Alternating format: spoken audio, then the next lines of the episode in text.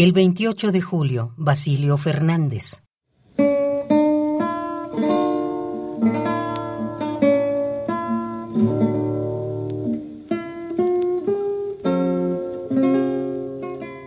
El 28 de julio de un año sin gloria, nacía la extrañeza y al bienestar de los rincones familiares, discontinuo y sin sueño, como el que no espera visitas.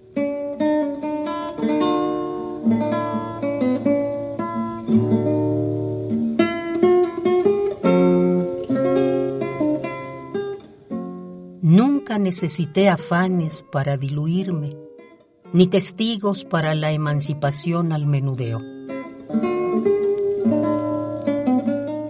Sin transacciones ni pretextos, he rechazado el clima de esas horas inevitables, vana escoria de una imagen desenfocada.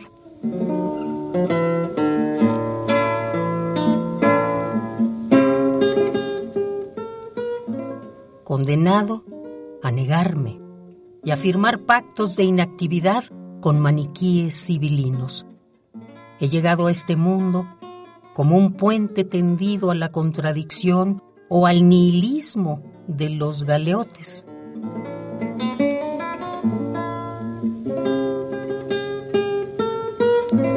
Guiado por vilanos, coronas de polvo, desatracando puertas cerradas al hastío de los transportes, he desdeñado los mejores auspicios y las frambuesas anexionadas por un devaneo de otoño.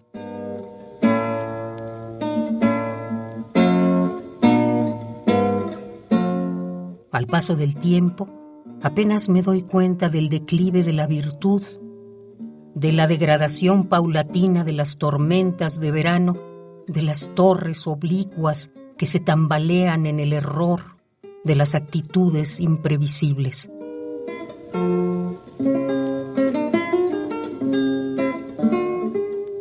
A veces prolongo las palabras con que juego sin gran convicción y vagamente sigo la porfía de una nueva forma de vislumbre.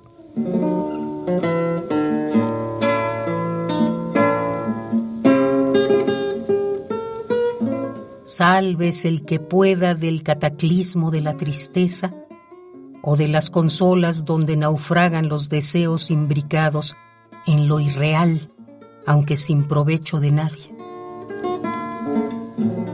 Poco se sabe de los predestinados a la irreflexión y mucho menos de los que comparten su miseria en el aburrimiento. Más de 300 años queman mi orgullo.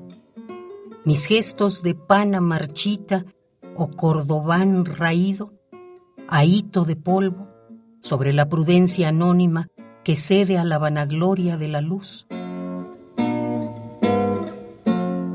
Ahora me asomo a los proyectos olvidados y a las citas equivocadas en los planes del viento.